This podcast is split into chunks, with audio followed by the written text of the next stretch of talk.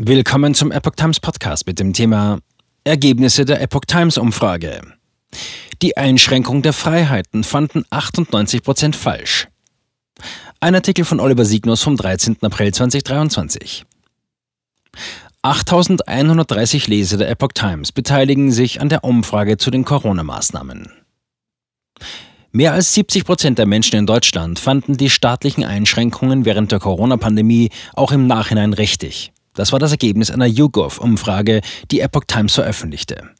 Exakt 2039 Männer und Frauen ab 18 Jahren befragte das Meinungsforschungsinstitut. Wie nun die Leser der Epoch Times diese zum Teil massiven Einschränkungen empfanden, wollte die Redaktion wissen und initiierte ihrerseits eine Umfrage mit ähnlichen Fragen wie YouGov. Die Beteiligung war enorm. Rund 8130 Leser sagten uns ihre Meinung. Die Ergebnisse könnten im Vergleich kaum gegensätzlicher sein, wie die nachfolgende Kurzanalyse zeigt. War die Maskenpflicht richtig?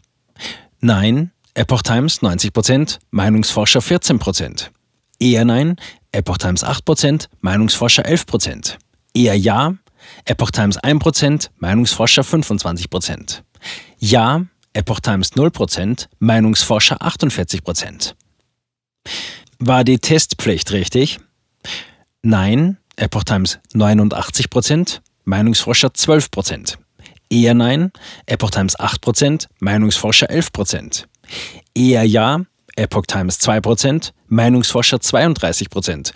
Ja, Epoch Times 0%, Meinungsforscher 41%. Die Fragen 3 und 4 unterscheiden sich im Inhalt. Epoch Times fragt, war es richtig, die Freiheiten der Bürger einzuschränken? Nein, 98 Prozent, eher nein, 2 Prozent, eher ja, 0 Prozent, ja, 0 Prozent.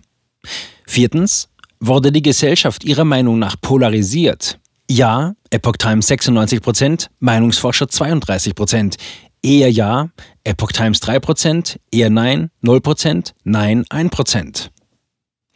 Und fünftens, glauben Sie, dass die Regierung identische Maßnahmen erneut verhängen könnte? Ja, Epoch Times 76 Prozent, Meinungsforscher 23 Prozent. Eher ja, Epoch Times 18 Prozent, nein, eher nein, Meinungsforscher 21 Prozent. Eher nein, Epoch Times 3 Prozent. Und nein, Epoch Times 3 Prozent, Meinungsforscher 56 Prozent.